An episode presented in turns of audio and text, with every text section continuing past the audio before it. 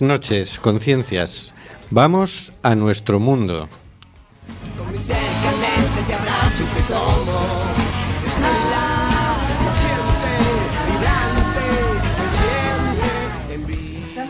FM en el programa Simplemente Gente, programa sobre la diversidad cultural en Coruña y sobre los derechos de las personas migrantes.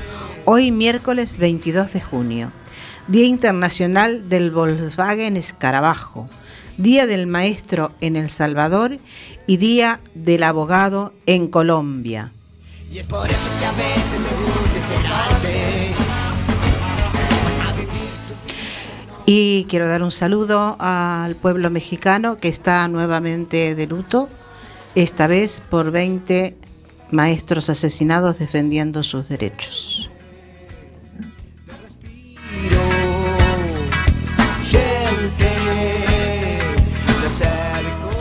Seguimos denunciando los vuelos de deportación de inmigrantes que realiza Aire Europa y todo el grupo Globalia. No vueles nunca con Aire Europa. En coincidencia macabra con la próxima jornada electoral, el próximo domingo 26 de junio saldrá un vuelo de deportación a Nigeria y Guinea Conakry. No vueles nunca con Aire Europa. Tenemos en control al mago de las ondas, Carlos Reguera. Hola Carlos. Hola, como, decir, como diría Rajoy, Air Europa malo. Y en las ondas a nuestro constitucionalista, el señor García. Hola señor García. Buenas tardes, amigas y amigos. Según un informe de ACNUR, el informe de ACNUR, Tendencias Globales, a finales del 2015, 65.300.000 personas estaban desplazadas. Es decir, uno de cada 100, una de cada 113 personas es solicitante de asilo, desplazada o refugiada. ¿Todo un éxito de la globalización? ¿Es debido a la libertad de circulación o a la mezquindad? ¿Al equilibrio económico o a la explotación? ¿Unidos podemos evitarlo?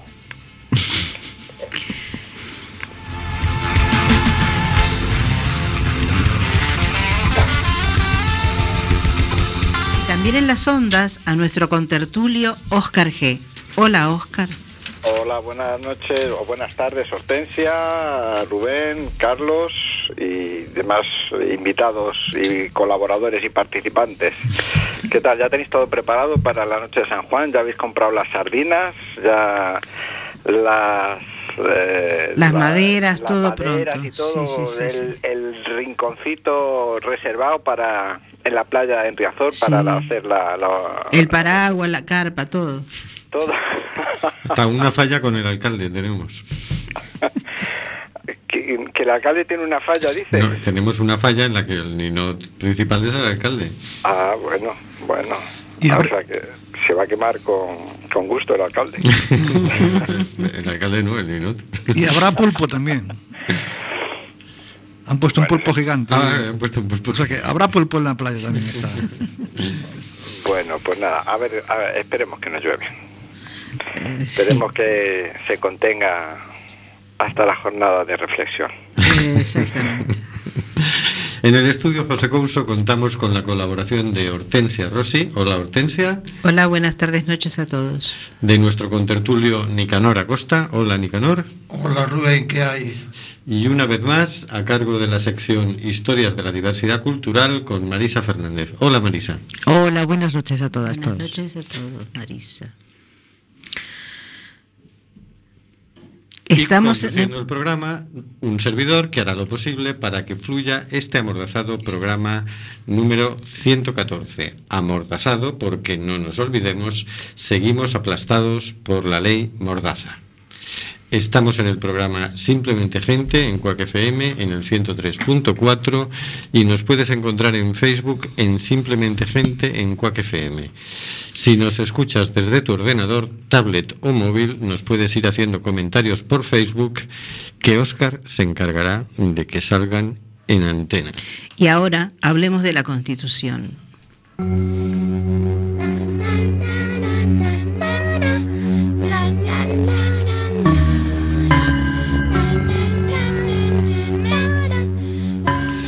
Constitución española. Título tercero de las Cortes Generales.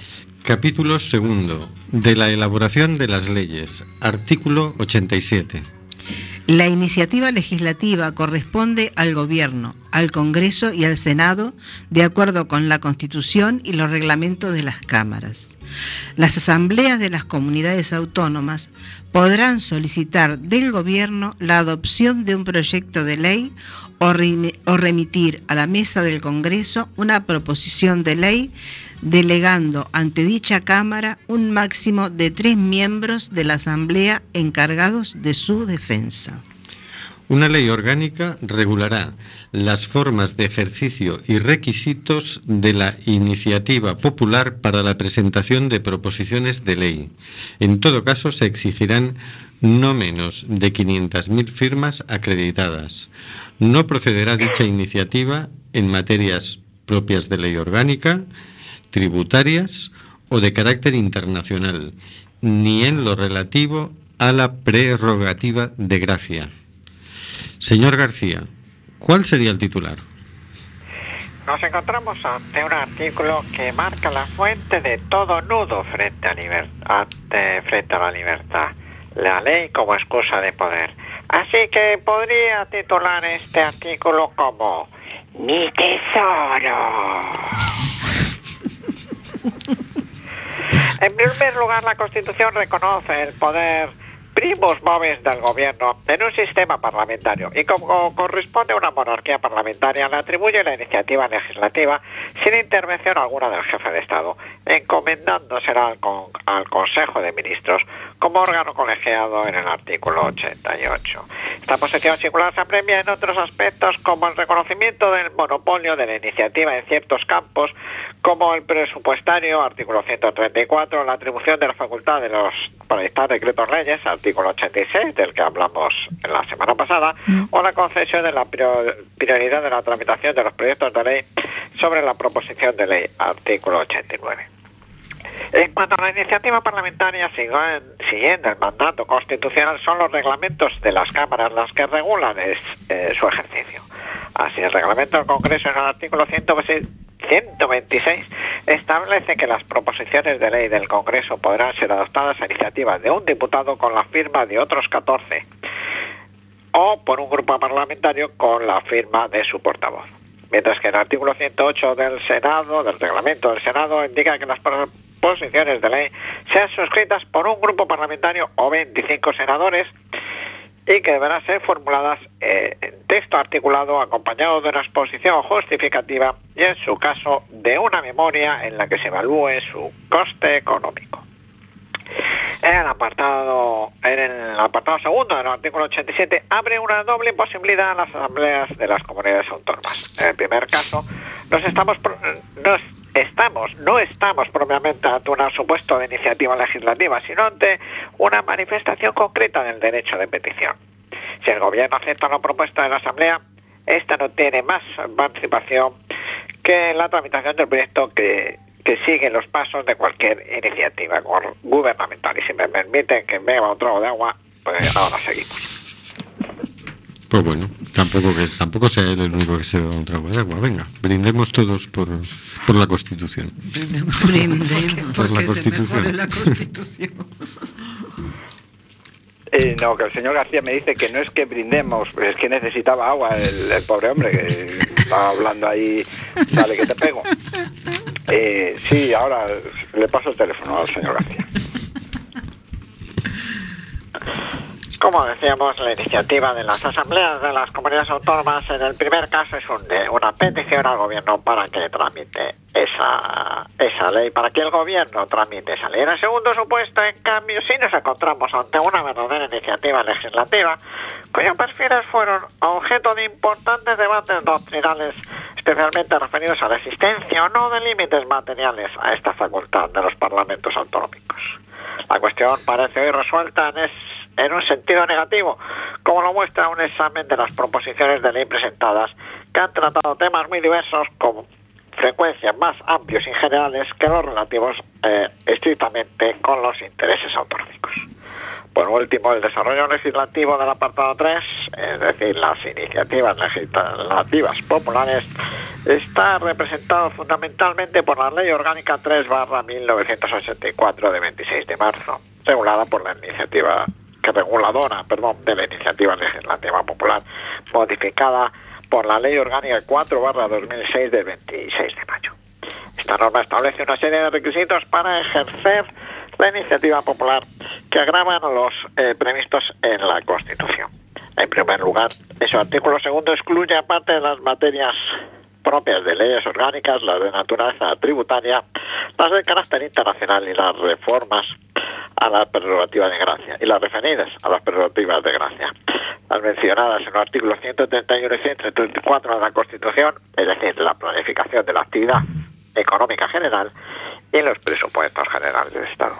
Además, exige que en el escrito de presentación incluya, junto al texto de articulados de la proposición de la ley, que debe ir precedido de una exposición de motivos, un documento en el que se detallan las razones que aconsejan al juicio de los firmantes la tramitación y aprobación de la proposición de ley y la relación de los miembros que componen la mesa promotora de la iniciativa, con expresión de datos personales de todos ellos.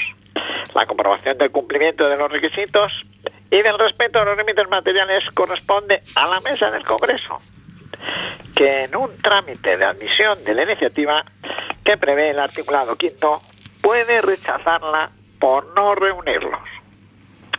Es preciso señalar, y con esto vamos rematando el comentario a este artículo, que tan solo una de estas iniciativas legislativas populares ha conseguido convertirse en ley y ello eh, tras eh, con dos proposiciones de ley de origen parlamentario, es decir, una y a medias.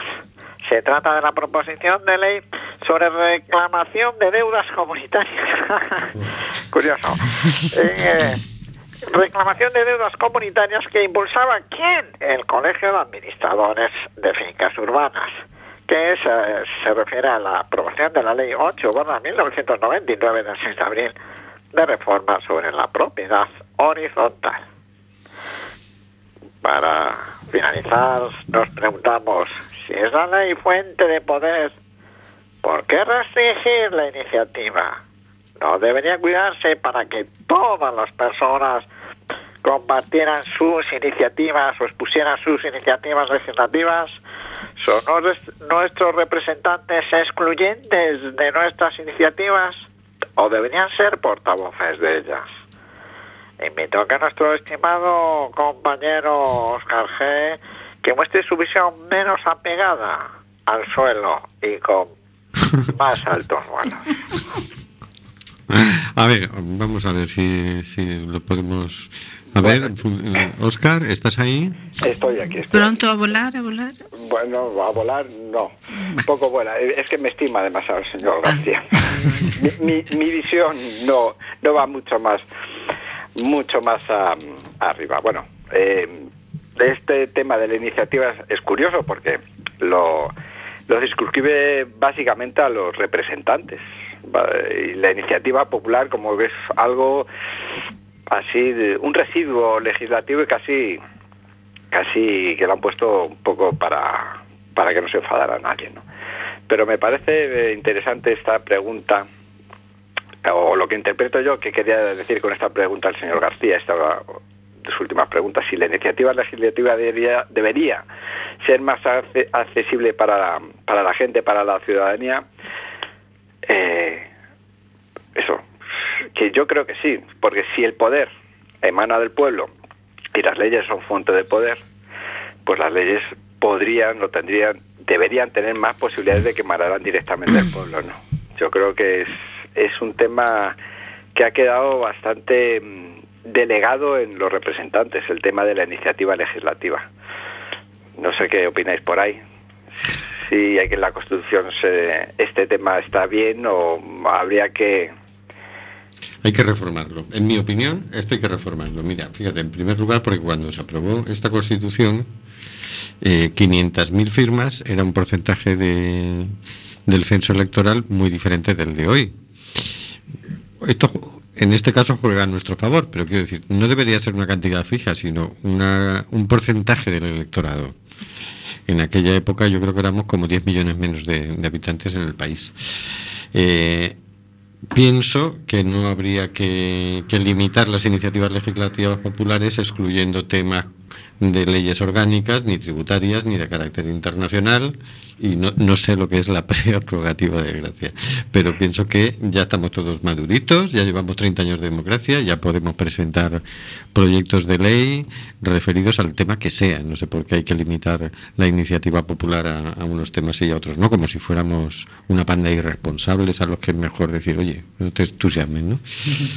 Y pienso que habría que bajar el porcentaje de firmas, es decir, estas 500.000 respecto a la población que había en aquella época eran una barbaridad. Hoy en día es menos, puede ser. Debería, no debería de ser tan complicado. Pero bueno, parece ser que cuando hay un tema que de verdad importa, se, se supera ampliamente. O sea que tampoco parece que esté siendo un obstáculo para, para muchas cosas, ¿no? Para, para varias Pero- iniciativas.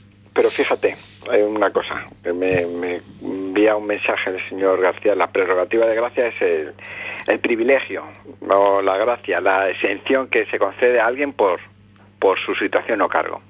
Es decir, por ejemplo, el aforamiento, que no se presente una, nos impida presentar una iniciativa legislativa para que la señorita Rita Barberá se le quite el aforamiento.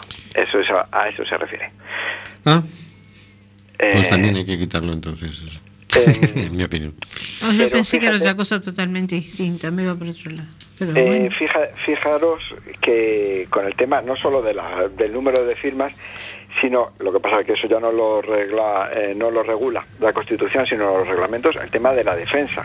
Tú presentas, te piden todos tus datos, como decía ahí en el reglamento el señor García, de, de, lo- de la comisión promotora, todos los datos de todos los que los promueven, y luego tú no la puedes defender, si- ni siquiera en el, en el Congreso. Pero eso ya Hay- es por la ley que lo desarrolla, no, no por la Constitución en sí, ¿no? Eh, sí, sí, efectivamente. Eso, por eso, que no es la Constitución, sino la ley que lo desarrolla es la que marca eso. Bien. Efectivamente. Ahí, ahí, mm, pues me has dejado sin palabras. Pero quiero decir que ya es un impedimento más. O sea, si ya te lo ponen, te condicionan, lo siguiente te lo condiciona más.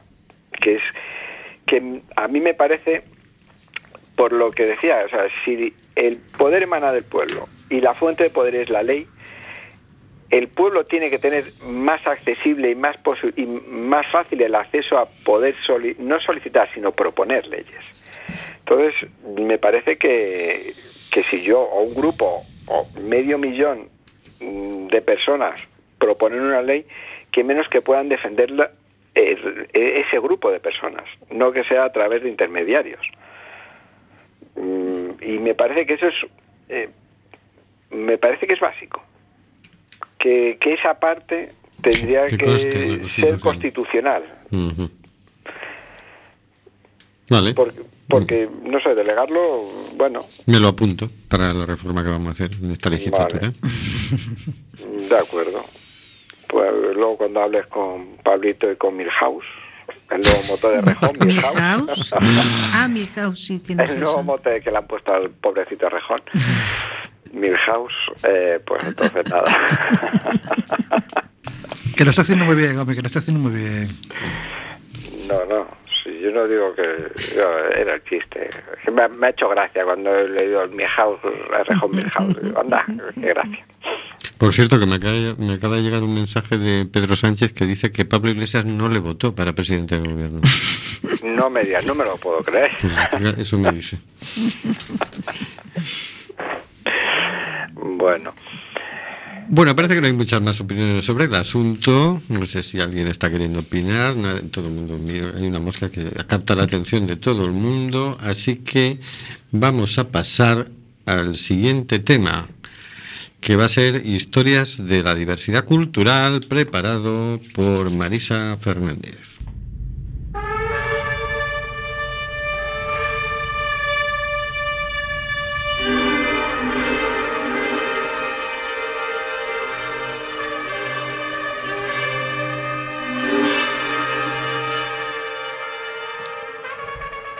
Buenas noches. Estamos en la sección La diversidad cultural en la historia humana.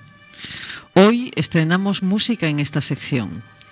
Tenemos y debemos de agradecer a Maribel, oyente fiel del programa Simplemente Gente, que en uno de los programas nos ha sugerido esta música, Jerusalén, la ciudad de las dos paces. Gracias Maribel por ser tan oportuna y ayudarnos a perfilar mejor esta sección.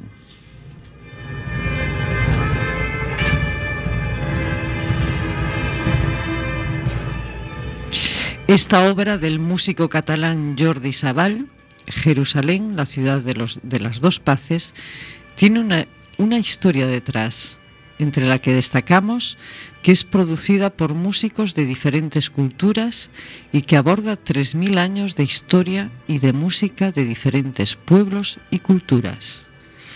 En su presentación, los medios de comunicación transmiten las palabras de Sabal comentando con quienes aceptaron el reto, Sabal es consciente de estar creando puentes de diálogo entre Oriente y Occidente, entre culturas que están en guerra. También Manuel Forcano explicó que esta obra publicada como disco libro es un homenaje a una ciudad única y un alegato firme por la paz que anhela y necesita, una paz celestial y terrenal.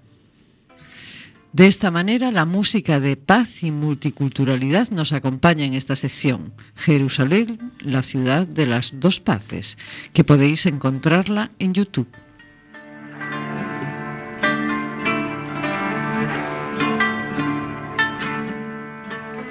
También tenemos y debemos agradecer a Ciudadanos del Mundo por sus documentales. Es la documentación de la que partimos para hacer esta sección. Gracias, amigas y amigos de Ciudadanos del Mundo, por un material de tanta riqueza.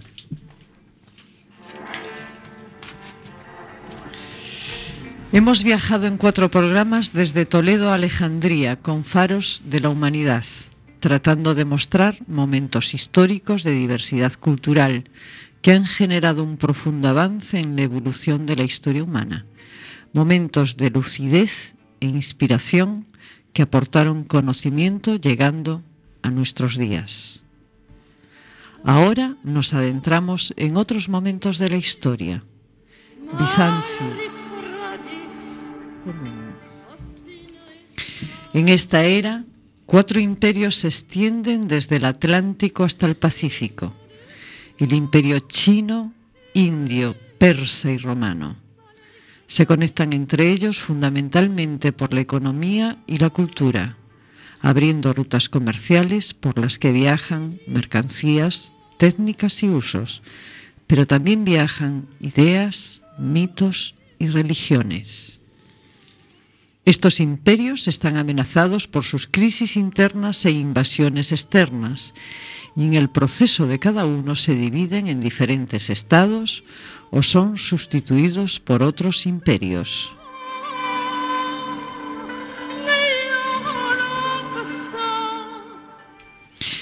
Bizancio fue llamada en la antigüedad Nueva Roma, a posteriori Constantinopla y ahora la conocemos como Estambul. El, emperador Constantino emprende grandes reformas para dar estabilidad y continuidad al imperio romano y traslada la capital a un lugar entre Europa y Asia. Se funda así Constantinopla, sobre el antiguo Bizancio, que era una colonia griega y un punto estratégico entre Asia y Europa. El imperio romano se extiende por toda el área mediterránea, pero su área oriental era más rica, culta y poblada, por ser heredera de las culturas antiguas de Creta, de Egipto, Anatolia, Grecia y Medio Oriente. Desde Constantinopla domina el comercio, perdón, desde Constantinopla domina el comercio entre el mar Egeo y el mar Negro, como había hecho Troya en la antigüedad, y estaba más próxima a los productos del Oriente que llegaban desde la ruta de la seda. Gracias al apoyo imperial, el control administrativo y comercial la convirtió en poco tiempo en la ciudad más importante del imperio.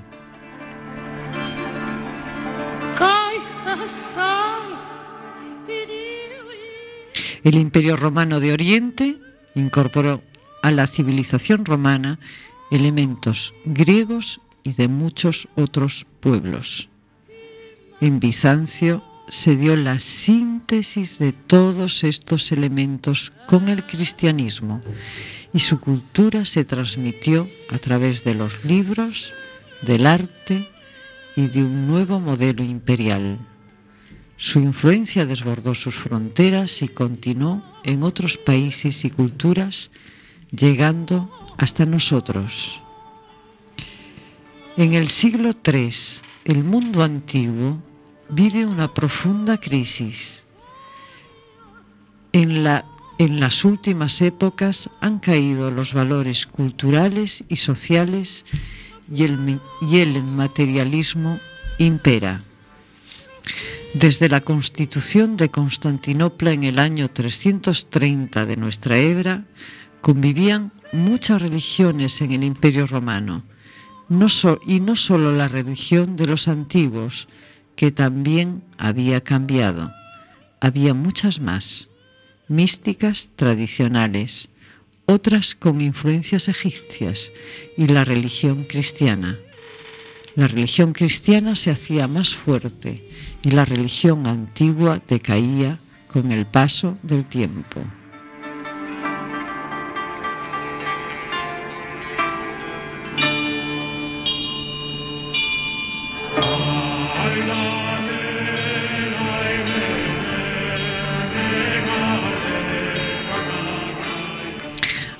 Ante este desmoronamiento se desarrollan multitud de creencias y respuestas morales y filosóficas. Por un lado el epicureísmo, el estoicismo, el neoplatonismo, por otro las religiones de Oriente, el maniqueísmo, el zoroastrismo y el mitraísmo.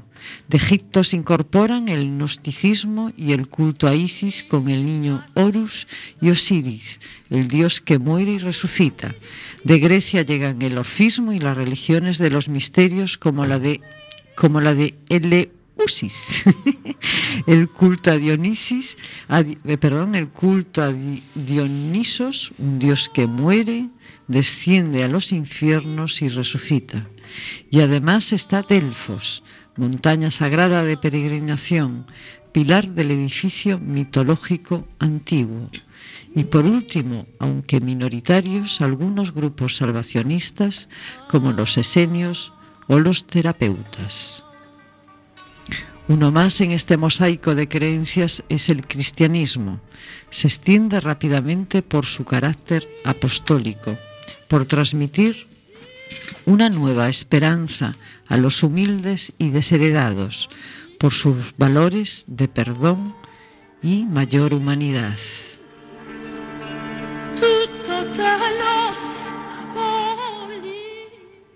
A principios del siglo IV, el emperador Constantino, ante la descomposición del viejo mundo, busca una nueva cohesión social que sostenga la continuidad del imperio.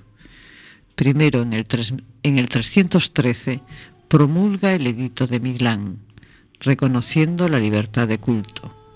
Después convoca a los cristianos al concilio de Nicea, en el que se oficializa un cristianismo con un credo, una selección de evangelios y escritos, una teología y una jerarquía a la imagen de la estructura administrativa romana.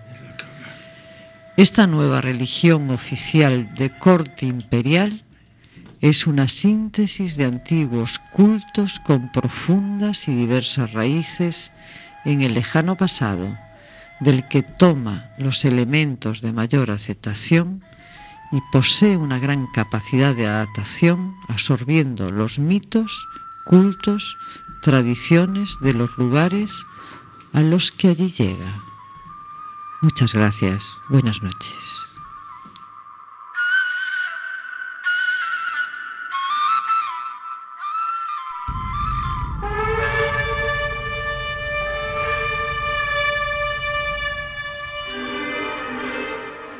Ahí lo deja. Pues yo quiero hacer un pequeño comentario. Claro, y yo. Sí, sí, A mí me ha dejado en un estado de paz y de tranquilidad y volando hacia atrás y hacia las culturas antiguas. Qué maravilla, qué lindo. Muy bonito, Marisa, muy bonito. A mí me ha llamado la atención eso de que ya circulaban por ahí varios mitos de un Dios que muere, desciende a los infiernos, resucita. Es decir, son mitos previos que ya estaban en el Que sustrato estaban, cultural. sí, ¿no? efectivamente. Y que, efectivamente. Y que bueno, lo, lo toma el Lo cristianismo. toma el cristianismo, claro. El cristianismo va tomando de otras religiones, de otras culturas, de otras creencias, Claro. eh, y además que estaban bien vistas por la población, las va adoptando y las va desarrollando. ¿no? También me llama la atención la idea esa del, del Constantino, ¿no? de que, puesto que aquello se le estaba disgregando, el imperio, una forma de darle cohesión y de unificarlo es tener una religión oficial. Me parece una idea muy curiosa, ¿no? Y parece que funcionó unos siglos más, ¿no? Pero es que se daba como la caída del nuevo mundo, digo, la caída del antiguo mundo, ¿no? Y todo se estaba desestructurando y cayéndose, y se daba, y el cristianismo estaba en auge en ese momento. Entonces el Constantino dijo, espérate, ¿no? Me cojo el cristianismo, que era lo que otras, la población estaba de moda, por decirlo. Sí, lo que emergía desde la, desde la gente. Y ¿no? el otro lo estructuró y fue lo que le ayudó a consolidar el... Sí, sí. ¿Estaba de moda o lo puso él de moda? Ah, perdón, ahí ya no puedo llegar. Claro, porque yo no, no lo sé, ¿no? Pero por, por tal como lo ha relatado era como que había muchas cosas, estaba muy Sí. disgregado. Precisamente la idea de eh, convertir todas en una. O sea, hay un primer momento de que el otro dice, vale, libertad religiosa, que cada cual que haga lo que quiera. Pero en otro momento hace una religión oficial. En un segundo y momento- potencia una de las que hay, ¿no? Eso sí, le- los reúne, les hace un concilio y dice, a ver, vosotros todos con vuestras túnicas, les pone uniforme, les, les hace un credo, le- bueno, no, supongo no lo haría él personalmente, ¿no? Pero es como que les da, ya unifica una doctrina, una, una regla- unas reglas, un- una administración, en cada provincia había un obispo, es decir, lo- hace una administración paralela con los cristianos para implantar una religión oficial, ¿no? Con una doctrina clara y con una uniformidad. Con la idea, con la pretensión de eh, eh, cohesionar al pueblo. Que es lo- la parte que me resulta más, más llamativa, ¿no? Que el otro pues, ya es historia que sabemos, pero esa intención, que además no parece que le saliera mal, es lo que me... Y me no, y Dios salve al rey. Claro. Pues bueno, Sí, nos vamos. Nico, sobre esto todavía. Sí, quería decir un apunte. Una religión que nace en un establo, en un hombre que dice que no tiene donde reclinar su cabeza, eh, los evangelistas dicen una frase clara, non aveban locum no había lugar para ellos, no había sitio, lo que les pasa hoy a los inmigrantes. No tenían sitio para esa familia, para que naciera ese niño. Y ese niño es el fundador de una iglesia que nace en la humildad. Ese niño después hablaría de un grano de mostaza, de la sal, del fermento, que no se ven, pero que están ahí. Y diría, bienaventurados los que luchan por la justicia, porque de ellos es el reino que inaugura ese niño. La iglesia la fastidió cuando se une al poder en ese siglo IV, porque eh, la doctrina que traía ese niño era todo lo opuesto a los poderes oficiales. No sé si me explico. Sí, sí, sí. Claro, yo, fíjate, me, mm, me vienen las dudas, es decir, en principio sí, te digo, estoy de acuerdo, ¿no? Pero claro, dices, seguramente si no se hubiera mezclado, tampoco habría tenido la expansión que tuvo. Es decir, se expande por todo el imperio gracias a que, el emperador dice, vosotros sois la religión oficial, por lo tanto, os Se expande en todo". con la espada y con el poder, Mm. pero no cohesiona. Antes hacías alusión a que nace para cohesionar, no cohesiona. Desde el poder, la antítesis de lo que predica Jesús de Nazaret, la antítesis no cohesiona nada. O sea, en ese momento el, Constantino lo que logra es con, poniendo a una referencia de una religión para que el pueblo, el pueblo pueda tener una nueva esperanza, porque mm, parece que estaba como cayendo todas las creencias de, la antigüedad, ¿no? Se estaban yendo se estaba desestructurando todo y con el cristianismo es como que logra, ¿no? Otra cosa es que sea una cosa verdadera lo que, a lo que se suma el pueblo, ¿no? Pero lo que logra Constantino es que el cristianismo cohesione eh, al imperio y le dé mayor continuidad. Ah, pero es que Jesús era lo contrario al imperio. Ah, vale. Esa es otra cosa, ¿no? Esa es otra cosa, esa es otra cosa. Ya. Y era lo contrario, se impone por la espada, Constantino, mm. por la lucha, por la violencia.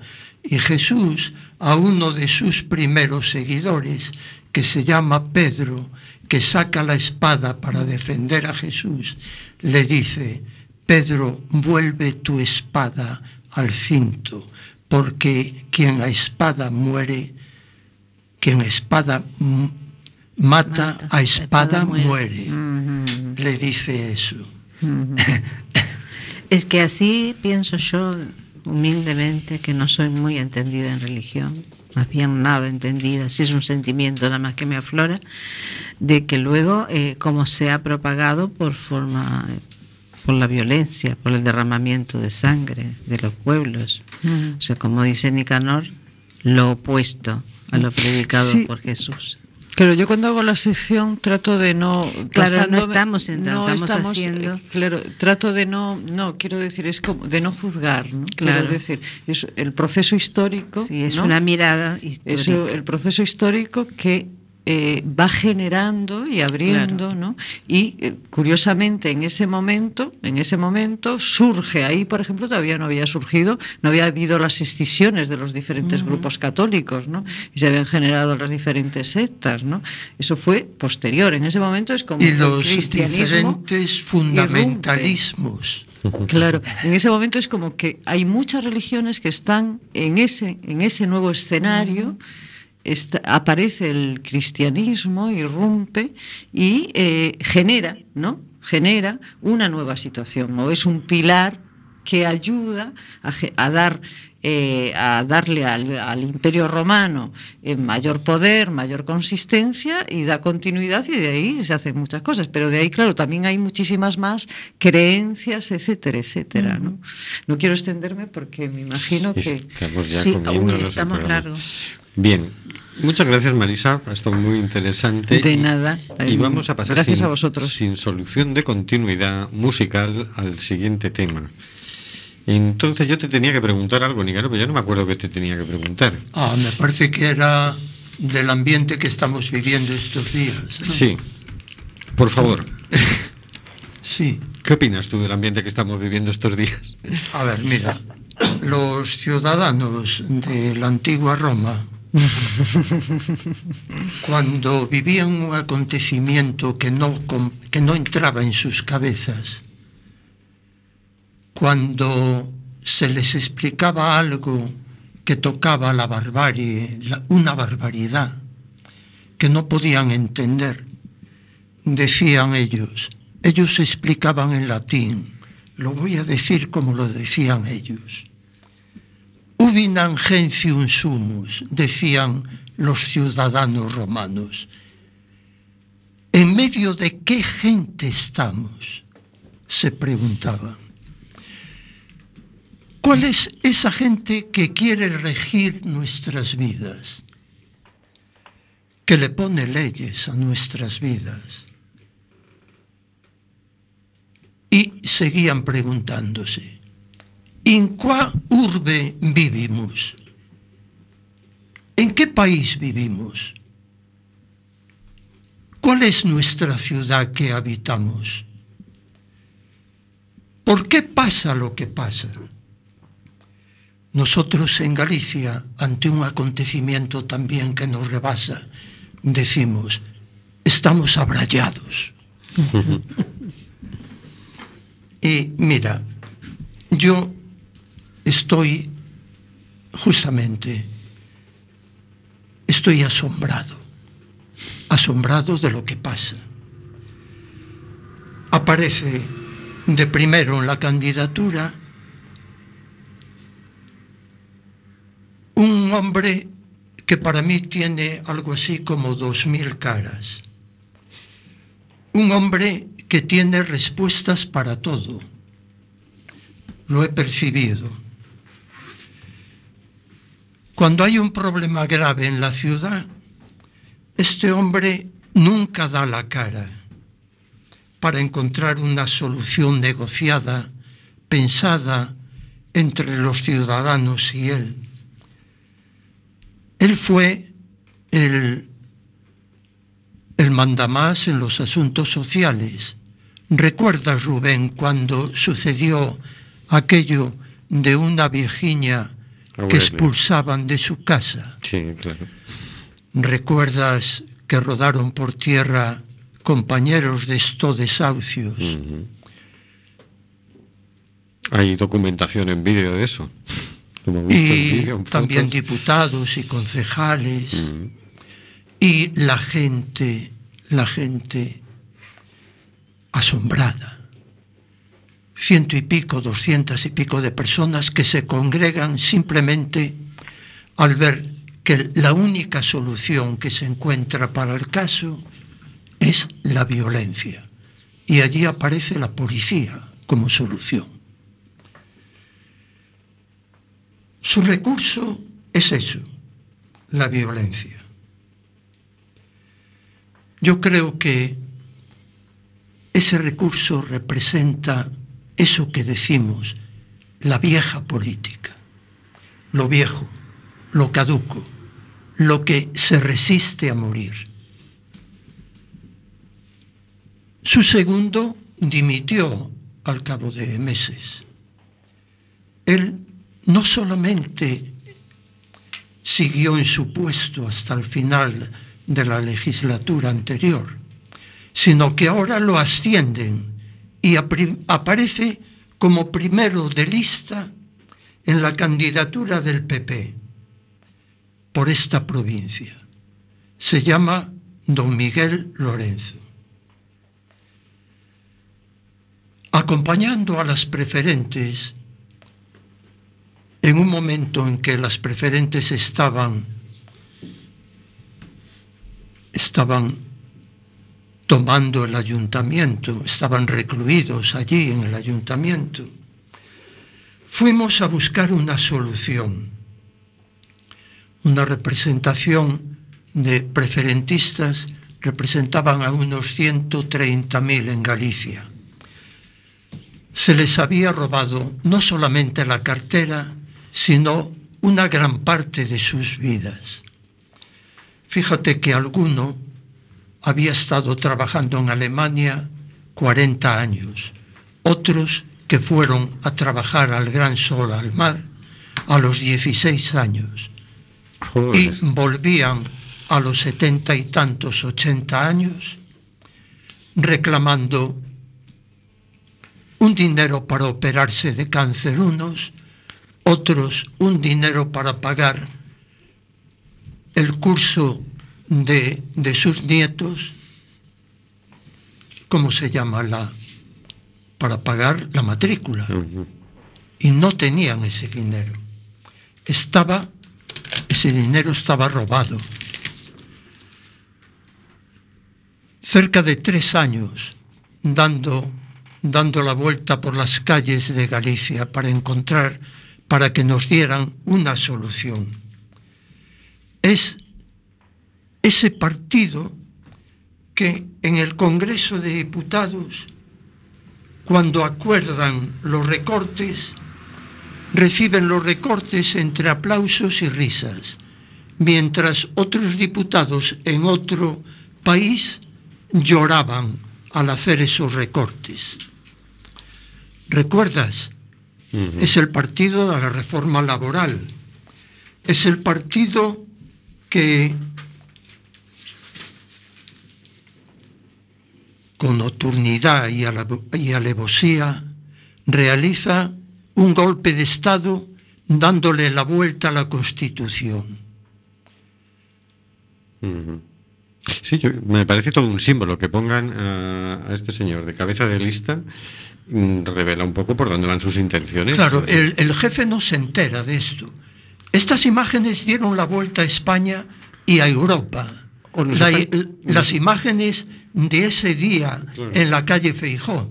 Pero a lo mejor ellos se sienten orgullosos de eso que hicieron. Quiero decir, hasta aquí lo que están diciendo en la campaña electoral es mm, no cambiemos mucho la cosa porque lo hemos hecho bastante bien, está empezando a dar resultado. Está claro que se sigue desahuciando a troche y moche en este país. Ha, ha bajado respecto al año pasado un 15%. Dices, esto es ridículo, ha habido más de 15.000 desahucios este año. Entonces, oye, si esto les complace a los señores, ¿por qué no van a poner a uno de los representantes y responsables de que esto se haya hecho así, con toda la crueldad del caso, ¿no? Con lo Y que además- representa todo eso. Perdonad, pero es que es una banda de delincuentes, sí. Perdón. Cuidado, cuidado con la ley de Mordaza. Con lo que representa que- todo eso, los miles y miles de suicidios que a partir de ahí hay en España. Nosotros queremos oponer otra cosa, muy distinta. En Galicia hemos sido capaces de lograr una confluencia para crear una marea, una marea viva de gente, una marea de la fraternidad, de la cooperación, una marea de más democracia, de que los problemas se tienen que resolver conviviendo y discutiendo, debatiendo conjuntamente hasta llegar a acuerdos. Una marea de los derechos de la gente, una marea para nuestros hijos e hijas y para nuestros nietos. A esa marea porque tengo una hija sin trabajo y tengo un nieto que no sé lo que será de él, tiene dos años y pico, por esa marea voy a votar yo, aunque tenga defectos, aunque nazca con defectos. Por esa marea voy a votar yo, por mareas que no roben, por, por compañeros que están ahí, ya están dando ejemplo, ya se rebajaron los sueldos, ya están en los ayuntamientos, están empezando, no tienen la gran equivocación de meter la mano, de robar. Por esa marea voy a votar yo. Muy bien, pues muchas gracias, Nicanor. Esperemos que no seas tú solo, que sean muchísimos, muchísimos más. Pues esperemos que sí, que sean muchos los votantes y que, y que vean eso, que se está gobernando con honestidad, con un gran sacrificio, que están haciendo un camino en contacto con, con la gente, con la población. Y también hay que hacer de pronto un llamado a la población a de que las oportunidades que da el gobierno del Ayuntamiento de La Coruña de plantear eh, ideas, proyectos, pues que la gente tiene deberes y derechos y, uno de los deberes que tiene también es apoyarlos, sugerir, proponer, bueno, criticar si hay que hacerlo, ¿por qué no? Claro, lealmente. Eso, un diálogo. Para que Por mejore. fin un gobierno con diálogo. Y la gente no puede decir, es que no sabía, es que yo no tenía datos. Hoy hay suficientes datos. La gente, yo le diría, ¿han visto a Messi, a Bebeto, tirar contra su propia portería alguna vez? Pues eso hace un trabajador cuando vota a esta gente corrupta. Y la corrupción, si está generalizada, estamos hablando de una corrupción sistémica. Un partido así no cumple los mínimos que le asigna la Constitución a los partidos. Un partido así debe de estar ilegalizado, claramente ilegalizado. Muy bien, pasamos a nuestro tema de Día del Refugiado, Día del cierre de los CIES. La semana pasada se celebró el Día del cierre de los CIES, el 15 de junio.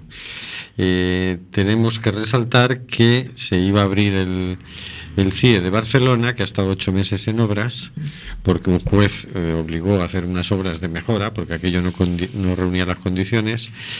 Y eh, como había tal presión de concentraciones convocadas y de declaraciones, decidieron dejarlo para después de las elecciones.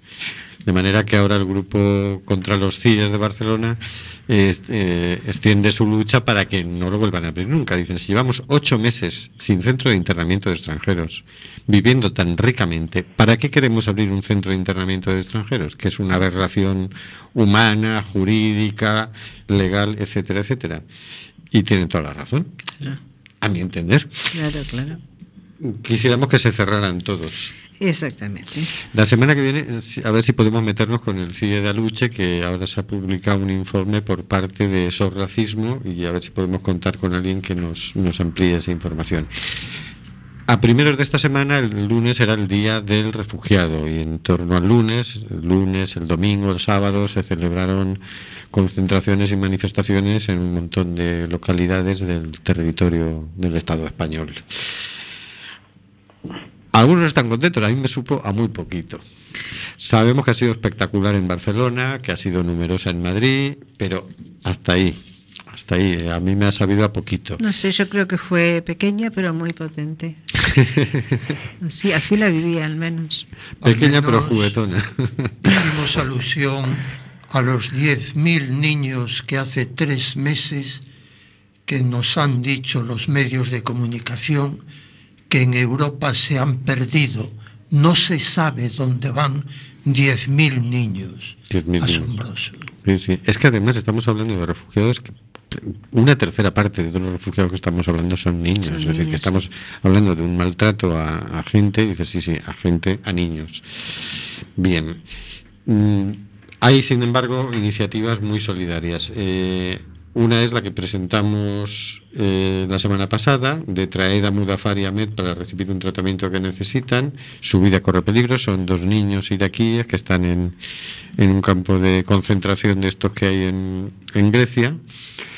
Y eh, hay ya recogidas más de 177.000 firmas. Hace falta que si no has firmado, firmes. La- para encontrar la web, en nuestro Facebook, en Simplemente Gente, hemos puesto la iniciativa, o sea que pinchas ahí y ya Está el a- enlace que va directo. Eh, Sí, exacto, que es pues una- ellos lo han puesto en change.org. Ujú. Por otro lado, eh, hay una iniciativa de caravana a Grecia para aprovechar un poco las vacaciones e irnos todos a Grecia. Hay autobuses que saldrán el 18 de julio, si no me equivoco. Para ver una información muy bien dada es en su página web, que es eh, vizcaya.ongietorrirefugiatuac. También lo hemos puesto en nuestro Facebook, porque es muy largo el enlace. Que es bienvenido refugiado, ¿no? Eh, hay otra campaña, otra iniciativa solidaria que lo ha lanzado Bienvenidos Refugiados España, que se llama Casos Vulnerables, que han recogido eh, documentación sobre numerosos casos de, de personas enfermas, como estos niños Como Dafaria Med, sí. que están tratando de traer los bomberos de aire, pues otros casos como estos lo han presentado las autoridades avalados por un montón de, de colectivos, entre ellos el, Foro Galego de Inmigración. Y, no nos da tiempo a mucho más. Queríamos haber hablado dos o tres cosas más, pero si es que ya son las 10 menos 5. Entonces vamos a la agenda, ¿te parece bien? Sí, como es cortita. Pues digamos. bueno, es cortita, sí. Bueno, igual no es tan cortita, pues mañana es 23 de junio. En La Coruña tenemos las hogueras, a pesar de lo que anuncian lluvia, a pesar de el señor García y Oscar G. En fin, también el, el- el- bueno, el viernes ya sabemos que es un día feriado o festivo, o como quieran llamarlo. Y el sábado 2 de julio, entre las 18 y, las 2 y 30 horas de la mañana, de la madrugada, obviamente, ¿no? En Uyes, Arteillo, hay un concierto solidario con las personas refugiadas. o para las personas refugiadas. Esto va de charlas, actividades infantiles, actuaciones teatrales, conciertos. Bueno, nos dice que eh, buena comida y bebida desde las 18 horas. Creo que este... La semana que viene tendremos a la organizadora aquí en, Exactamente. en el programa y así nos la tendremos en directo y nos va a ampliar esto que está muy bonito. Muy bien, pues hemos hablado de la iniciativa legislativa, nos hemos centrado mucho en la popular, hemos hablado de Bizancio y de la instrumentalización que, que hizo Constantino del cristianismo para prorrogar un poquito la vida de- del imperio romano. Hemos hablado de qué representa el candidato número uno eh, del PP en A Coruña. Y hemos hablado muy deprisa de los refugiados, CIES e iniciativas solidarias. Bueno, yo quiero comentar que visto lo de mañana, este año las sardinas no están tan caras.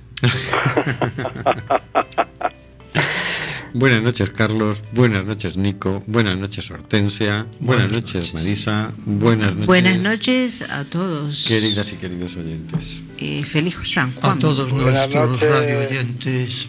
Swan. Buena elección, buena elección.